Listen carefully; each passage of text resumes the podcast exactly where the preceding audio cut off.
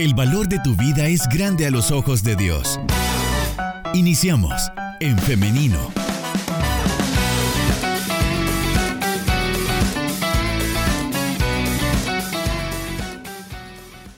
Estamos de regreso con más de En Femenino y es momento de la entrevista, pero antes de dar paso a nuestro invitado, quiero saludar a las personas que se están conectando a través de nuestro Facebook Live en En Femenino SV. Así que bienvenidos a ustedes y también saludos para quienes nos están escribiendo a través de nuestro WhatsApp 78569496. Por este medio usted puede estar participando de nuestra conversación. Ahora queremos darle la bienvenida a nuestro invitado, el pastor y psicólogo Daniel Alas. Adelante, pastor, ¿cómo está? Que el Señor le bendiga, hermana. Eh, gracias a Dios, estoy bien, muy bien, gracias al Señor, contento de, estar en el programa, em, esperando siempre en el Señor contribuir con el bienestar de nuestros radioescuchas y con todos aquellos que tienen la oportunidad de, verlo también por las, plataformas eh, existentes. Bien, gracias pastor. Es un gusto para nosotros que nos acompañe y que siempre pues esté con la mejor disposición para responder a estas interrogantes. Hoy vamos a hablar acerca del síndrome del nido vacío, este tema que tal vez no se conoce mucho con el nombre técnico, pero que hoy vamos a estarlo discutiendo. Y iniciemos preguntando qué es este síndrome del nido vacío.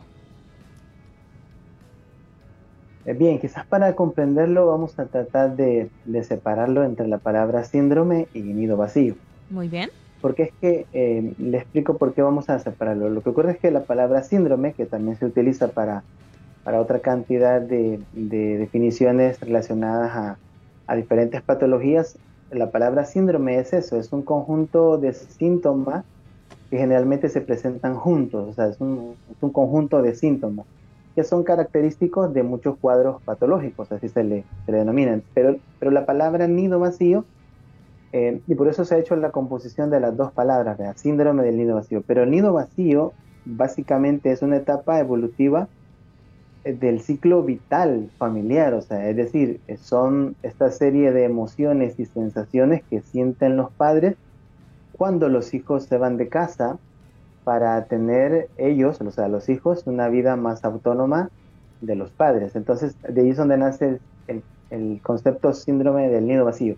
Síndrome es una cuestión de patología unida a un, proceso natural, digamos, de la vida, que es evolutivo en el ciclo vital de la familia. Ok, ese es entonces lo que significa, eso es lo que significa el nido vacío. Ahora, pastor, este síndrome lo vamos a, llamar así acá para efectos de la entrevista. Em, ¿Cuáles son los síntomas que produce? Bueno, ahí eh, por eso se llama síndrome, porque es una, se presentan varios a la vez. Ahora voy a mencionar algunos, pero esto también em, debe de nuestra audiencia, digamos, entenderlo como, como que pueden ser uno o varios eh, y precisamente para que sea característico del nido vacío, tiene que ser en esta etapa luego que los hijos se van de casa. Porque de repente que alguien puede comenzar a tener estos síntomas, el hijo no se ha ido y puede estar relacionado a otras cosas, o sea, digamos de, de otro tipo de padecimientos o el simple hecho de encontrarse en preocupación con la idea de que el hijo va a partir, pero aún no va a partir. Entonces, el síndrome del nido vacío como tal es a partir, o sea, estos síntomas que voy a mencionar, es a partir de que los hijos ya no están, o sea, que ha transcurrido varios días o meses y entonces la pareja o el papá o la mamá, porque puede ser característico de los dos, este síndrome se ha caracterizado por, por acuñarlo nada más con mujeres, pero la verdad es que también los, los hombres y en pareja también lo han llegado a, a padecer. Entonces menciono esto porque eh, ya a partir de que se han ido es que comienzan a surgir estos síntomas, no antes. Y, los más característicos podrían ser, digamos, una sensación de tristeza o de vacío. Esta tristeza a veces puede ser muy profunda. Eh, algunos padres de familia presentan eh, sensaciones como de no tener rumbo hacia dónde, hacia, hacia qué hacer, pueden mostrar aburrimiento, pueden mostrar incluso deseos de llorar. Hay, hay, hay eh, hombres y mujeres, padres de familia que han llegado a, a llorar, o sea, y a llorar muy frecuentemente. Y esto ocurre también cuando dentro de estos síntomas hay aparición de, recuerdos constantes de la infancia de los hijos. O sea, hay un sentimiento de estar recordando con, continuamente que cuando los hijos estaban, cuando estaban pequeños, y esto hace que haya síntomas en la vida como de, como la de la pérdida de sentido, ¿no? o sea, se pierde el sentido de la vida. Hay incluso padecimientos somáticos, o sea, la gente puede llegar a tener mareos, dolores de cabeza, sensación de desesperanza, sentir que ya no son felices, que la casa está vacía y incluso algunos podrían llegar a tener problemas eh, de conciliar el sueño, o sea, como insomnio, por ejemplo. Es como un tipo de ansiedad también. Efectivamente, se produce, pueden ser ambos, pueden ser los dos extremos, pueden ser la tristeza profunda que puede estar relacionada con un cuadro depresivo o, el hecho de, eh, de, un trastorno de ansiedad o episodios ansiosos a raíz de encontrarse ya solos y, con este tipo de síntomas que lo que crean es algún tipo de desesperanza. También podría estar relacionado con depresiones, supongo, u otro de estos tipos de, trastornos emocionales. Em, ¿Cuánto es el tiempo que puede durar este síndrome? Em, a partir de que los hijos ya no están en casa y comienzan a verse los síntomas, le explico esto porque eh, es hasta que ya comienza, por ejemplo, a que la habitación ya no está, ya no están las cosas del hijo eh, y todos estos recuerdos puede pasar desde el periodo en que se van de casa a los síntomas eh, entre semanas a, a, unos dos meses que se da cuenta, ¿no? Que comienza, que se da cuenta que, que está padeciendo algún síntoma. Y la sintomatología puede durar entre seis a ocho meses de carácter normal. O sea, es decir, la sintomatología es como un parámetro de, en el que tendría que haberse readaptado, en el que tendría que haberse ya em, repuesto, digamos, a la idea de estar solo. O sea, porque no se está hablando de, que el hijo ha muerto, se está hablando de que ya no está en casa. Claro, sin embargo, eh, podríamos hablar que se da una especie de duelo también, eh, Pastor, cuando esto ocurre, cuando los hijos se van de casa. Efectivamente.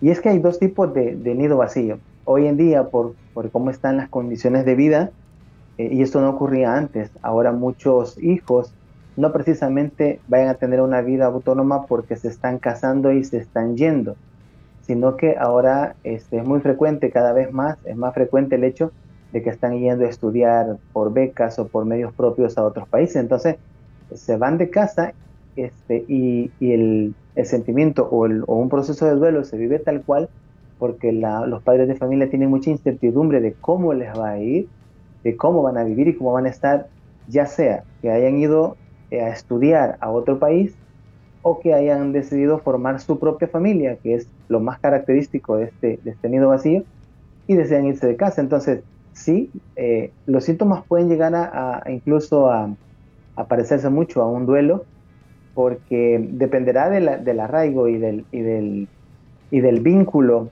que, se tiene con los hijos y del apego, porque aquí tiene mucho que ver este, el tema del apego con los hijos. Y de este tema del apego vamos a hablar más adelante, pero antes de ello, eh, tenemos otra pregunta que es cuáles son las consecuencias que podría eh, atraer a la persona este síndrome. Y si no se maneja bien, porque esta es una, es una, por eso dije que es, un, es una etapa evolutiva del ciclo vital, o sea, es decir, tiene que, vivirse de la forma más, más adecuada, de la forma más adaptativa posible. Si no, se, si no se da de forma adaptativa, entonces puede generar una serie de, de padecimientos. Ya ha habido casos que un episodio de ansiedad se puede convertir en un trastorno de ansiedad, que es algo mucho más grave. Un episodio de depresión se puede convertir en un trastorno depresivo.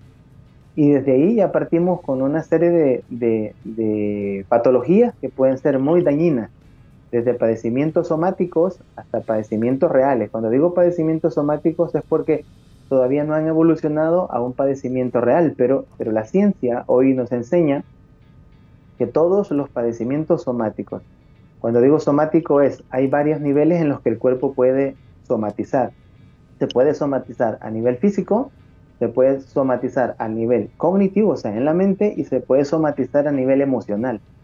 Pero somatizar, ya el hecho de decir somatizar no es saludable, o sea, ni para la mente, ni para las emociones, ni para el cuerpo. Pero hoy se sabe que esos padecimientos somáticos pueden desembocar en una enfermedad física también.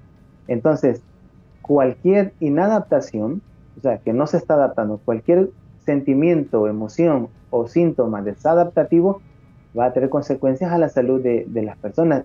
Y lo he dicho en otras ocasiones, que, que si estamos con un nivel de pensamiento eh, muy dañino, pues nuestro nivel emocional va a ser muy dañino y nuestro nivel de conducta también va a ser muy dañino. Entonces, eh, estamos hablando ya de, de, cuadros patológicos que se pueden volver crónicos. Ejemplo, ya he mencionado este tema acerca del cortisol, de la hormona del estrés. Cuando la gente está muy estresada, puede llegar a, a, a, sentirse intoxicado emocionalmente, intoxicado del estrés. O sea, es decir, eh, si está constantemente mm, pensando eh, en, la angustia que le ha provocado, no, no, ya no tener a, su hijo como lo tenía en el pasado, esto va a crear un estado de alerta demasiado este, prolongado. Y eso va a traer muchas consecuencias negativas al cuerpo, como lo dije, de forma cognitiva, o sea, distracción. Si hablamos de cognición es que nuestros pensamientos no están funcionando bien y vamos a tener una serie de dificultades para concentrarnos, para trabajar, para nuestras actividades, y es emocional, padecimientos emocionales, o sea, ansiedad, depresión y conductuales de la misma manera. Vamos a caer en un estado depresivo de tal manera que no nos va a permitir relacionarnos con las demás personas y con nuestras actividades normales de la vida diaria.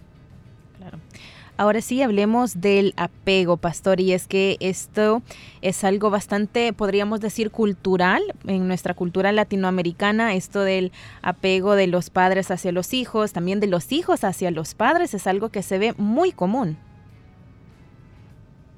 Sí, lo que ocurre es que em, hay un apego saludable y hay un apego no saludable. El apego saludable es este que, crea vínculos sanos en, la relación de padres e hijos.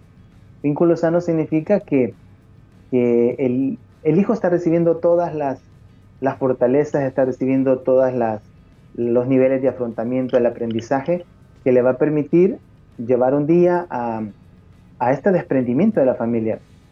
Y un, y un apego no sano es el que puede desarrollar em, en lenguaje psicológico eh, trastornos de, eh, de permanecer cerca, de, de, querer estar cerca siempre. O sea, hay trastornos de dependencia y trastornos de codependencia.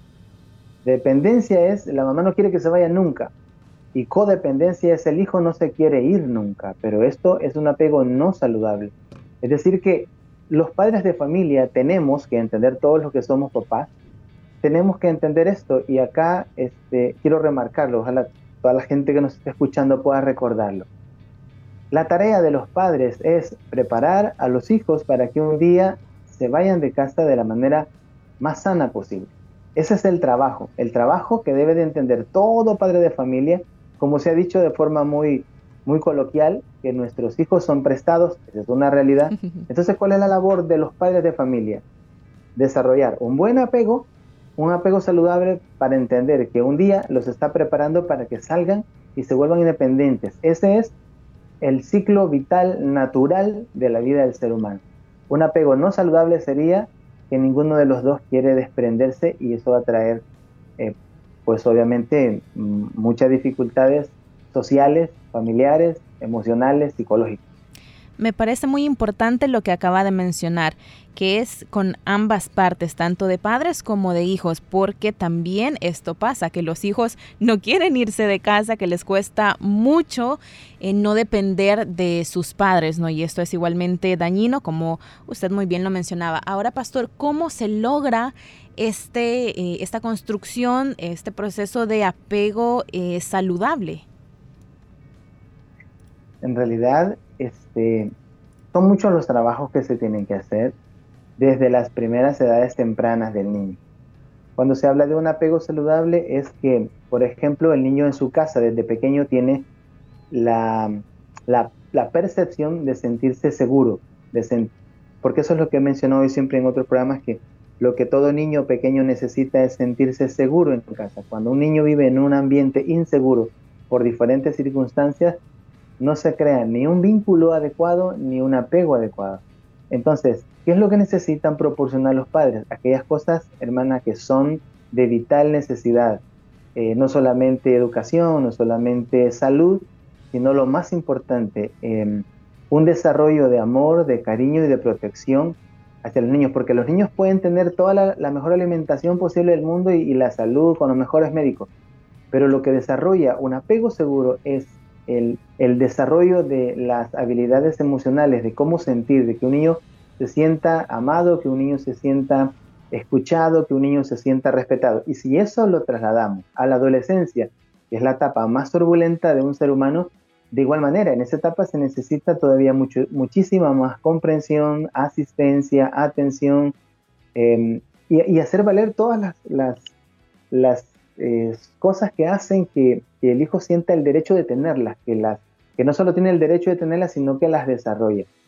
Y eso va a permitir que hayan adolescentes eh, con un eh, estado de salud mental mucho más adecuado para prepararse a la, a la preadultez y luego a la adultez.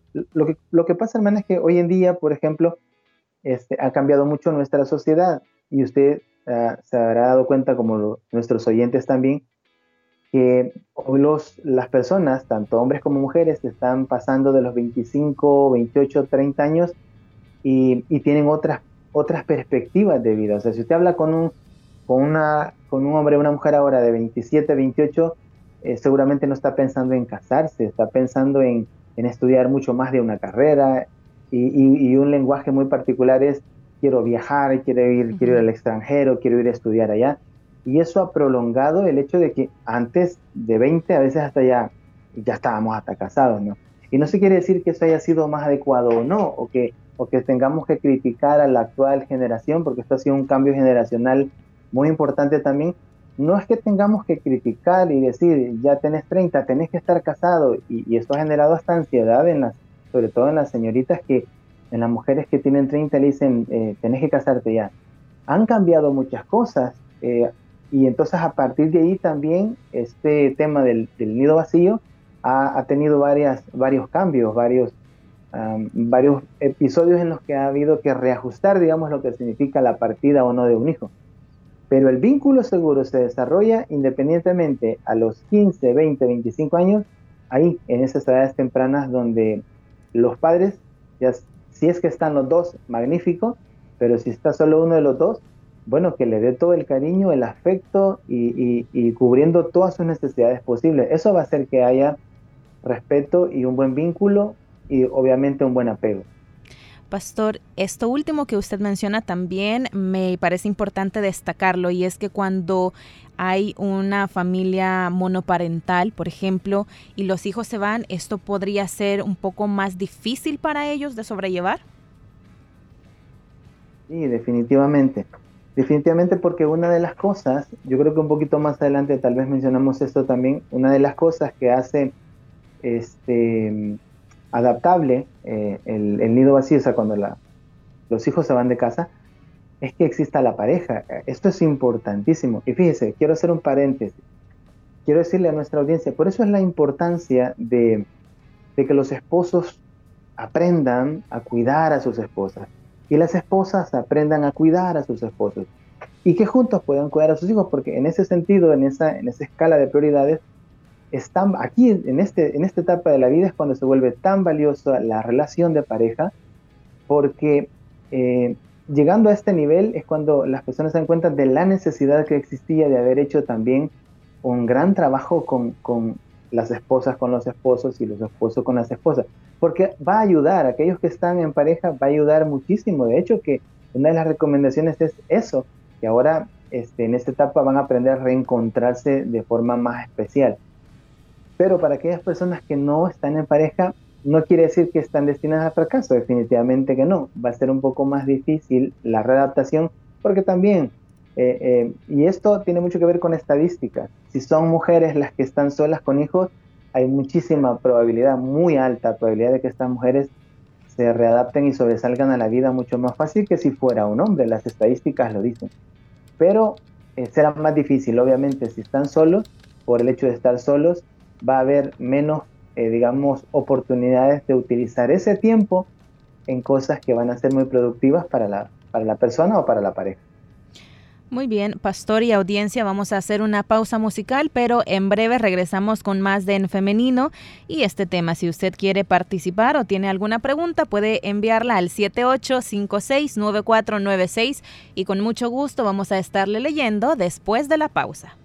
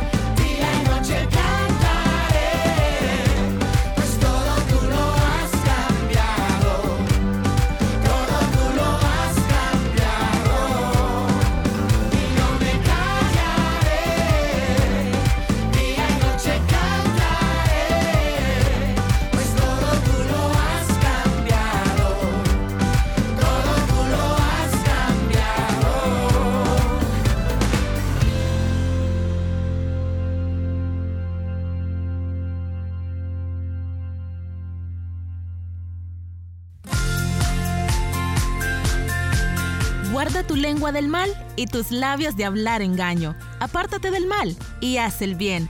Busca la paz y síguela.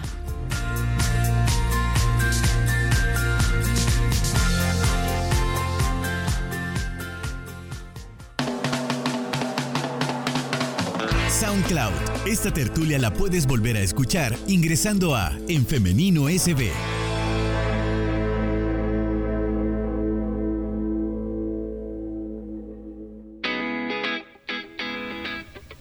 Estamos de regreso con más de En Femenino. Muchas gracias por estar en nuestra sintonía. Eh, vamos ahora a continuar desarrollando este tema del nido vacío, el síndrome del nido vacío. Lo hemos estado hablando con el pastor y psicólogo Daniel Alas, a quien le damos la bienvenida nuevamente. Pues Dios le bendiga, hermana. estamos listos para seguir eh, conversando sobre este tema que creo yo que es muy importante. Muy bien, hemos hablado acerca de qué se trata, de cuáles son las consecuencias, pero hoy hay que hablar también de la parte que creo que es la que más nos interesa, que es cómo sobrellevarlo, cómo superarlo. Y de eso precisamente vamos a hablar ahora con, eh, con el pastor. Adelante, pastor. Bien, este, yo creo, hermana, que hay varias cosas que, se tienen que, eh, digamos, considerar a la hora de este momento, de vivir este momento. Este, si bien es cierto, hay, eh, digamos, eh, ciertas terapias que se pueden trabajar, hay cosas que desde ya los hermanos o hermanas que están en este momento pueden pensarlo. Por ejemplo, si hablamos de psicoeducación, psicoeducación es eh, darle información a, la persona que, que, le ayude a desprenderse de, de, ciertas ideas irracionales que se, pueden, que se pueden concebir con relación a los hijos. Y una de esas es que deben de saber los padres de familia, todos deben de saber que los hijos em, deben, deben eh, independizarse, o sea, tienen que reconocer, los padres de familia tienen que reconocer y deben saber que los hijos tienen la necesidad de independizarse, que esto es un proceso normal de la vida. Cuando se acepta, entonces es más fácil adaptarse. Desde ahí se parte, o sea, desde el hecho de saber que esto es parte de la vida y que ellos em, en algún momento van a tener que llegar a esta etapa y van a tener que, ir a hacer su propia familia. Esto es algo que le cuesta a veces a los padres de familia comprender, porque a los hijos siempre se les ve como mi familia, ese concepto de, de, posesión, mi familia. Y voy a decir esto, espero no, no dañar el corazón de, nadie, es decir, en el momento en que los hijos em, comienzan a tener una relación de noviazgo, de pareja, luego se casan, se van de la casa, ellos ya están formando su propia familia. Un día formaron parte de mi familia. Voy a poner un ejemplo yo, tengo mis hijos. Ahora, en este momento, ellos son parte de mi familia. Pero luego ellos van a conocer a una persona con la que se van a enamorar, que es parte de la vida, van a hacer noviazgo y se van a ir. Ahora ellos van a ser su propia familia. Y entonces yo solamente me voy a convertir en su papá. La mamá se va a convertir en su mamá y los hermanos se van a convertir en los hermanos. Porque el que ya va a, estar ya autónomo de la que fue su familia, él va a formar su propia familia, va a tener su propia pareja, va a tener sus propios hijos. Y así sucesivamente. Entonces, si partimos de esta idea fundamental, que hay que entender y reconocer que los hijos deben independizarse, entonces va a ser mucho más fácil adaptar. Otra cosa es que pueden hacer es para aquellos que son casados, pues enfocarse eh, prioritariamente en su pareja, ¿verdad? Porque deben de aprovechar este tiempo que ahora ya no van a tener responsabilidades de, de los hijos. Estamos hablando cuando el nido se queda vacío, que ya se fue hasta el último. Porque de repente eh, se casa el primero, se casa el segundo, y, y sí hay cierta sintomatología que se presenta cuando son los primeros meses, pero el nido vacío se produce a partir que ya no hay ninguno, que ya no hay ningún hijo en casa. Entonces ahí es cuando los que tienen pareja, los que sus matrimonios han estado juntos hasta el final, ahora ya no teniendo estas responsabilidades, pues entonces pueden disfrutar más tiempo libre en pareja. Juntos pueden realizar actividades, pueden realizar todo tipo de, de, de cosas que por estar, digamos, enfocados en sus hijos, porque hay, hay hombres y mujeres que todo su plan de vida lo han desarrollado a partir de que estaban dedicados a los hijos, pero ahora ya no están los hijos. Ahora que ya no están, entonces todos aquellos planes que quedaron en intermedios o en inicios o casi al final, ahora es momento de volverlos a retomar. Llámese eh, trabajo, llámese estudio, llámese actividades, llámese emprendimientos, lo que sea utilizar este tiempo ahora en este tipo de cosas definitivamente ayudan a adaptarse mucho.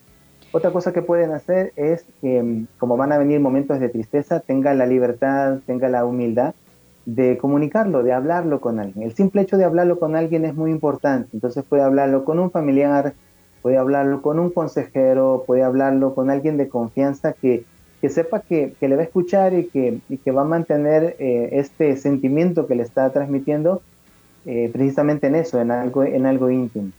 Ahora, el último consejo que puede ayudar. Hay, hay una gran cantidad de cosas que se pueden hacer, pero estamos tratando de ser, digamos, simplificar un poco. Y esto último es estar relacionado con, con, mantenerse en comunicación sana con los hijos. Los hijos no se están muriendo, simplemente han decidido independizarse, han decidido ser autónomos y han decidido hacer su propia familia. Entonces hay que tratar de mantener un contacto con los hijos a través de todas las maneras de comunicación que hay para aliviar estos sentimientos de nostalgia, pero hacerlo de manera sana. Hablamos de un, de un apego no sano. Ese apego no sano es la constante intromisión en la nueva familia del hijo. No debe ser así, debe ser una comunicación sana, preguntar cómo están, si ya hay nietos, preguntar cómo están los nietos, de manera que no sea em, una eh, intromisión. Eso es lo que se debe de evitar. Si se llega a todos estos niveles, definitivamente la pareja o el padre de familia va a estar en un nivel de adaptación muy sano que le va a permitir no solo disfrutar, ver eh, el éxito o el desarrollo de su hijo y de sus nietos, sino el mismo propio. Porque como dije, como dije hace unos minutos, o sea, los padres debemos de sentirnos felices que nuestros hijos lleguen al nivel de autonomía. O sea, eso habla mucho del buen trabajo que se hizo desde el fondo los padres. Si no se hace un buen trabajo, entonces no va a haber ni una autonomía sana del hijo, ni una eh, nueva etapa de vida sana para el padre de familia por mencionarle algunos ejemplos, hermano. Claro, si tendríamos que hacer una guía básica, una guía principal para abordar este tema, para sobrellevar este tema, esos puntos serían necesarios. Pastor, quiero compartir ahora y saludar a las personas que han estado participando con nosotros a través de nuestro Facebook Live. Saludos para Daisy García Funes, para Sonia Alas, para Norma Pascasio. Ceci Hernández, Silvia Chinchilla y Oscar Campos. Nos dicen a través de estos comentarios, hace algunos años vi una película con el título Cuando los hijos se van y mis hijos estaban pequeños. Fue muy sentimental. También nos comparten por acá. Muy buenos consejos, disfrutar de la vejez en pareja cuando los hijos se van. También nos dicen por acá que eh, muy bonito programa, es un excelente tema. Y tengo una participación a través de nuestro WhatsApp. Nos dicen... Eh, Quisiera que me diera un consejo el pastor. Tengo una oportunidad de viajar al extranjero, pero tengo un hijo de seis años y no me lo puedo llevar. Mi problema es que soy muy apegada a él y él conmigo. Y también el padre de él está lejos en otro país. A veces pienso que debo renunciar y no viajar para estar con él porque siento que lo dañaré emocionalmente. ¿Qué podemos comentar respecto a esto, pastor?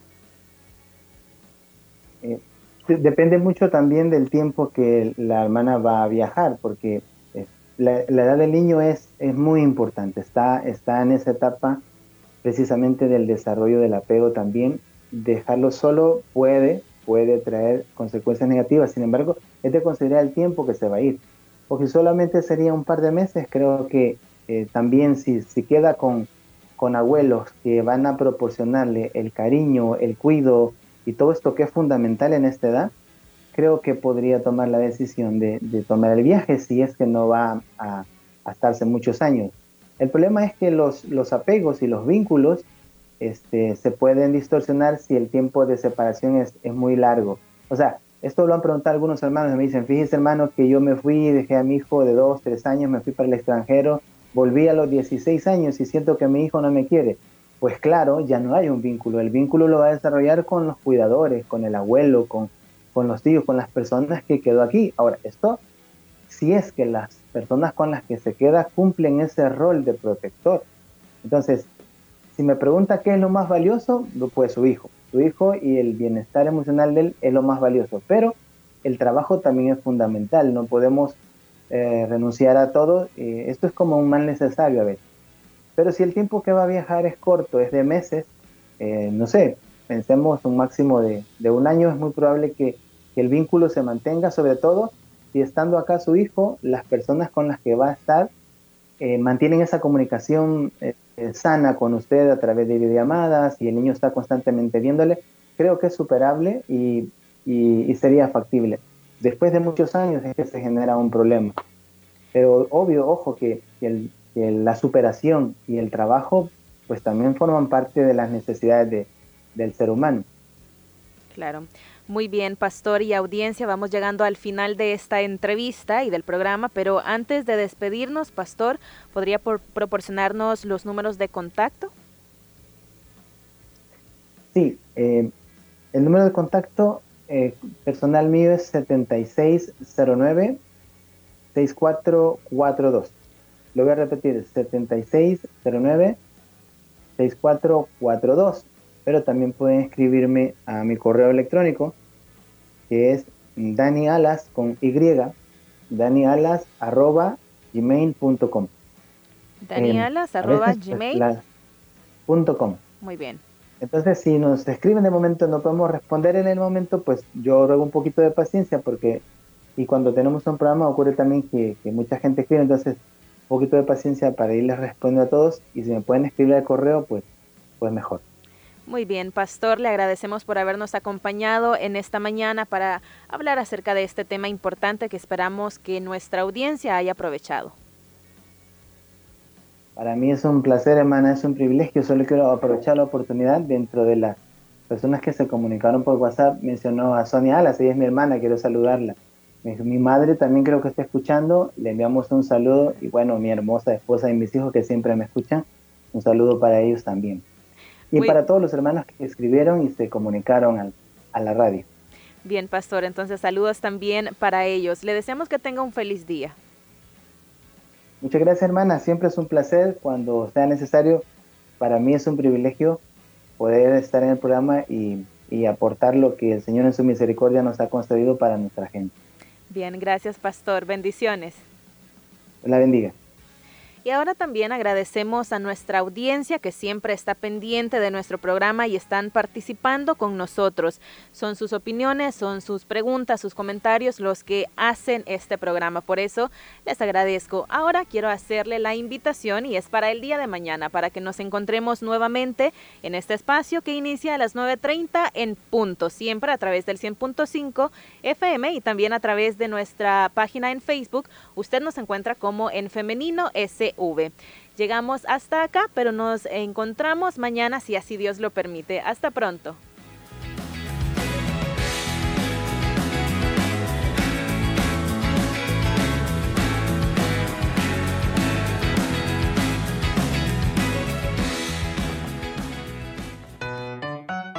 Construye tu vida con pensamiento propio. Hasta la próxima.